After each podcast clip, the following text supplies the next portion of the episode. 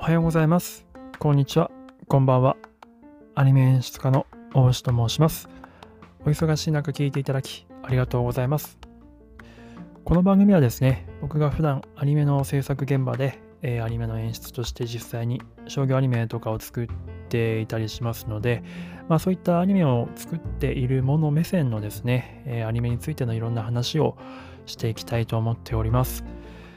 はい。で、そんな中ですね、最初にちょっと、えー謝りたいと 思っております。ちょっと3日ぶりぐらいになるんですね、収録が。あの、かなり不定期になっていて、楽しみに聞いていただいている声もちらほらと聞かせていただけるようになってきまして、まあ、再生回数もですね、200回ちょっと超えてきましたので、あの、すごくなんか申し訳ないなというふうに本当に思っております。なので、えちょっと、あの収録を一応定期的にしようかなと思ってます。えっ、とですね、具体的に言いますと、えっ、と、火曜日、木曜日、えーそして土曜日の各7時、朝7時にですね、リリースしていきたいと思っております。まあ、今までは、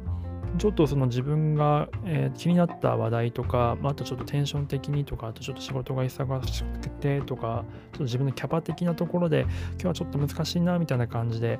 サボろうみたいな感じで軽くやっちゃってたんですけれども、まあちょっとそれだと、あまりにもなんか聞いていただいてる方に申し訳ないなっていうのと、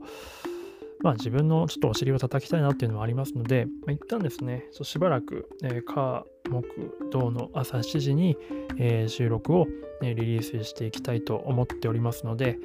えーもしよければチェックしてみてください。はい、ありがとうございます。いつも聞いていただいている方。は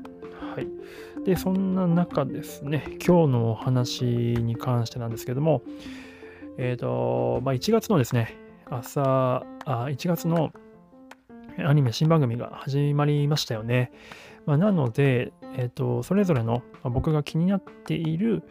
えー1月アニメ新版の話をちょこちょことしていきたいと思っております。で、一つの放送で全部に対してなかなかできないので、まあ、一つのアニメをピックアップさせてもらって、で、それについて、えー第1話こんな感じでしたみたいな。で、それについて僕がどう思ったかみたいな話をしていきたいと思ってます。で、これをすることで、まあ、ちょっと自分の仕事にもフィードバックになりますし、あの自分の目線、あの多分いろんな感想配信をしてる方たくさんいらっしゃると思うんですけど、まあ、そういったただの感想ではなくてですね、一応自分の方で多少の解説混じり的なものを、えー、とさせていただければですね、その作品をさらにちょっとだけ面白く感じていただいたりとか、もしかしたらその話題が、えーご友人同士でした時にですね、なんかもしかしたらちょっと、えー、どやれるというか あの、実はこんな話があるんだぜ的な感じのことをなんか提供できたら嬉しいなと思ってますので、あの、まあ、軽い気持ちで聞いていただければなというふうに思っております。で、今日は早速どんなアニメかと言いますと、えっ、と、あ読み方はわかんないですけど、2.43ですかね。2.43。えー、聖院高校男子バレー部っていうアニメの、えー第1話の放送があったので、えーノイタミナですね。ノイタミナ枠であったので、これの話をしていきたいと思います。で、どんな話をするかと言いますと、大きく3つのトピックで話したいと思います。1つはお話の構成ですね。えーどんな感じの1話の構成の特徴があったのかという話をしたいと思います。で、そして2つ目は、えー配給との対比ですね。他の、まあ、バレーボールアニメといえば配給っていうのがま代名詞だったと思うんですけれども、まあ、この配給との対比、まあ、皆さんがね、多分意識したと思うんですが、これをしたいと思います。そして3つ目は、えーアフレコについてですね。えー方言の、えー地方が舞台になっているので、方言なんですね。キャラクターの声が。なので、方言の場合の、えーアフレコってどうやってるんだろうみたいな話をしたいと思ってます。はい。では、え1つ目ですね、えー構成のお話をしたいと思います。えーまどのアニメもそうなんですが、作品の第1話の、まアバンタイトル部分ってすっごく重要なんですよ。まこれをどうするかによって、あのどれぐらいお客さんを引きつけられるかって勝負が決まってくるので、まあアバンタイトルの特に1カット目とかっていうのはすごく気合を入れるんですけれども、まあこれをどうやって作ってるかってやっぱり注目させてもらってます。まあ、原作があるので構成は大体その原作から引っ張ってくるんだと思うんですけどもちょっと僕はまだ原作も読んでいないのでアニメだけの印象になってしまうんですがえっ、と型としては、うんと、僕の勝手な命名なんですけども、えー、謎解きミステリー型っていう感じの第1話だったかなというふうに思います。まあ、謎解きミステリー型っていうのはですね、えっ、とまずは、まあ、大きなまあ、クエスチョンを冒頭で視聴者の方に抱かせて、まあ、インパクトとあのクエスチョンですね。で、それについて、その、えーと、クエスチョンに対して答えていく過程を、徐々に徐々に A パート、B パート、本編の方ですね、で見せていって、で、最後にその答えをバーンと見せて、その答えが何でそうなったのかみたいなところを、もう一回多分次の第2話で明かしていくみたいな、えー、感じの引きを作るって感じの構成になっていました。はい。あの、大えー、アバンタイトルってのはちなみにそのタイトルカットですね。オープニングとかタイトルカットの前にある、えー、1分間ぐらいのシーンのことです。で、ここはあの過去のシーンですね。過去のシーンを描いていて、過去にこんなことがありました。で、そして、その過去にこんなインパクトのあることがあったっぽいけど、それが実際具体的にどんな大事件だったんだろうってことは明かさずに、えー、オープニングでに移ってですね。で、オープニング明けのカットは時間が飛んで、えっ、と、まあ、舞台も移って、えっ、と、現代の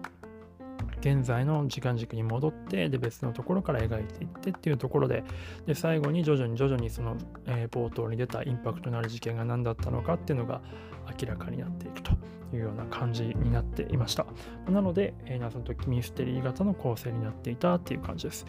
で、これね、一つの作品だけだとなかなか比較しようがないので、今後、あの、他の作品の話をしていくときに、この聖院高校バレー部とかと徐々に、えー、対比していけるんじゃないかなというふうに思ってます。そしたら、比べると結構面白いんじゃないかなと思います。はい。でそしてもう一つ、二つ目のトピックですね。えー、配給との対比です。はい、これはね、ほんとみんな多分僕だけじゃなくていろんな人が言ってると思うんであれなんですけれども、えー、主人公がまあ2人いるっぽいですよね、このバレー部、全高校男子バレー部には。で、その中で1人の主人公、チカっていうクールなキャラクターがいるんですけれども、こいつはもう完全にもう、まあ、背景の影山飛び用ですね。あの、まあ、場所、あの、ポジションもセッターで、あの、独善的な、まあ、王様的なキャラクターっていうところで完全にかぶっててでチームメイトが全然ついていけなくてでチームメイトにその自分と同じレベルを共有して距離が空いてしまってでチームから離されてしまって自分だけ、えー、別の道を歩む歩まざるを得なくなるみたいなところも完全に影山と同じところをトレースしてるキャラだなっていうふうに思ったり、えー、するんですがもう一方でもう一人の主人公まあ、あの配給でいうところの日向ですね。日向にあたる主人公が、まあ、先行後バレー部だと、男子バレー部だと、えー、地下、あ、じゃえっ、ー、と、ユニっていうキャラクターになると思うんですが、このユニと日向がですね、まあ、結構全然違うんですよ。まあ、そこが面白いなと思ってて、あの、日向とか、まあ、配給の場合は、日向と、えっ、ー、と、影山がですね、本当に光と影の存在、太陽と月っていう、あ月はまあちょっと月がいるからややこしいな。まあ、太陽と、光と影っていう感じのコントラストになっていて、持っているものも性格も歩んできた道も全然違うっていうところがすごく対比になっていて分かりやすいんですが、えーと、ユニと地下の場合はですね、完全にそこまでに対比になっているかっていうとそうでもなくて、あと、地下に、あユニに関しては、まあ、日向みたいにその前向きでとにかくどんどんどんどん上昇志向で頑張っていくんだみたいな。で、すごく太陽のようなキャラクターってわけではなくて、結構日和見な感じのキャラクターなんですよね。周りに流されてるし、うんと、周りの空気もすごく気にするしっていうところで、日向みたいな感じではないっていうところがあってそこがむしろその配球とこの聖院高校男子バレー部の違いにこれからなっていくんじゃないかなっていうふうに思います。なのでここの差の描き方がすごく非常にこれから楽しみだなというふうに思ってます。であと一方でですね、まあ、男子高校バレー部がこんな風な始まり方だったから、まあ、一方で配給どんな始まり方んだろう、始まり方だったんだろうと思って、配給の第一はちょっとさっき見直したんですけども、えー、っと、あ、なるほどと、まあ、過去から過去から描くっていうところは基本的に一緒だったんですが、あの、普通に感動して泣いてしまったという 配球面白いなと思っちゃいましたね、改めて。第1話から泣かせてくれるじゃねえかというふうに思っちゃいましたね。さすが配球すごいなと。クオリティ高いなというふうに思いました。はい、そんな話でした。で、3つ目のトピックですね、えー、アフレコについて、えー、方言がある場合のアフレコがどうしてるかということなんですけど、まあ、通常ね、あの、標準語のアフレコの場合は特に問題ないんですが、方言がある場合って、やっぱりエセ、何々弁とかになっちゃうと、すごくその作品に説得力がなくなってしまうので、やっぱり方言監修っていうのがいつからかつくようになったんですよ。で、まあ、今回も方言監修の方いるんだろうなと思って結構エンドクレジットを見てたんですけども、自分が見る限り、そういうクレジットの方がいなかったんですね。でもそれなりに、まあ、ちょっと僕がね、その専門じゃないから、ね、多分あれ福井弁だと思うんですけども、まあ、福井弁、僕も福井に4年間住んでたんですが、結構自然な福井弁だなと思ったので、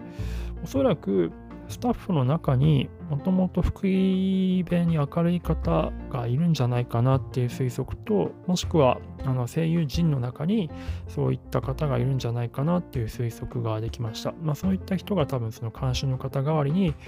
えー、何かしら、うんと、監修的なことをしてるんだろうなというふうに思いました。はい。で、まあ、僕も何度か、えー、地方の言葉を、えー、利用する、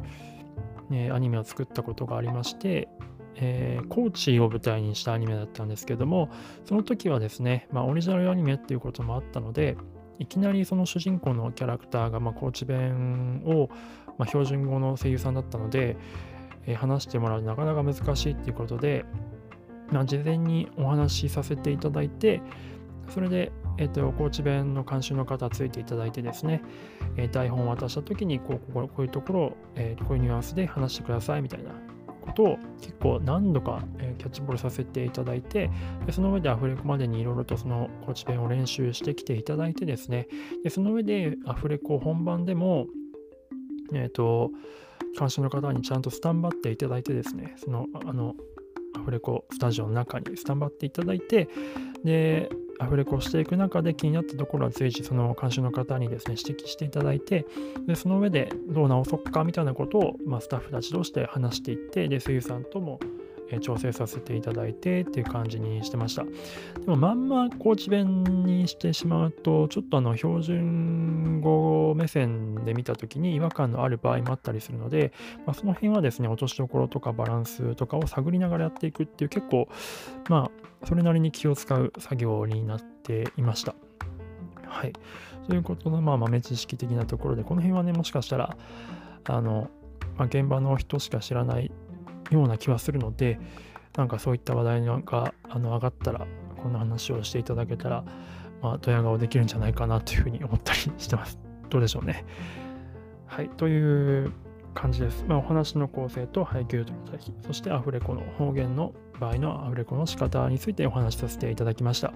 で、えー、まあ、最も言いたいのは配給って素晴らしいっていう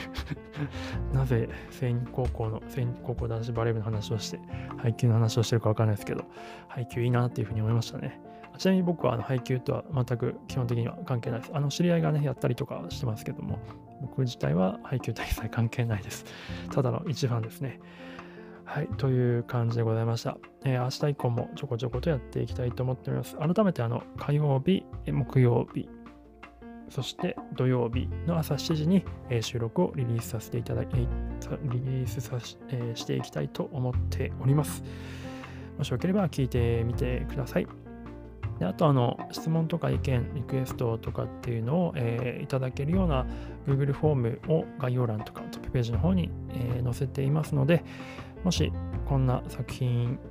えー、やってほしいとか、このこの辺が面白かったとか、この辺ちょっと分かりづらかったとかあれば、えー、コメントいただければ幸いです。では、最後まで聞いていただいてありがとうございました。ではまた。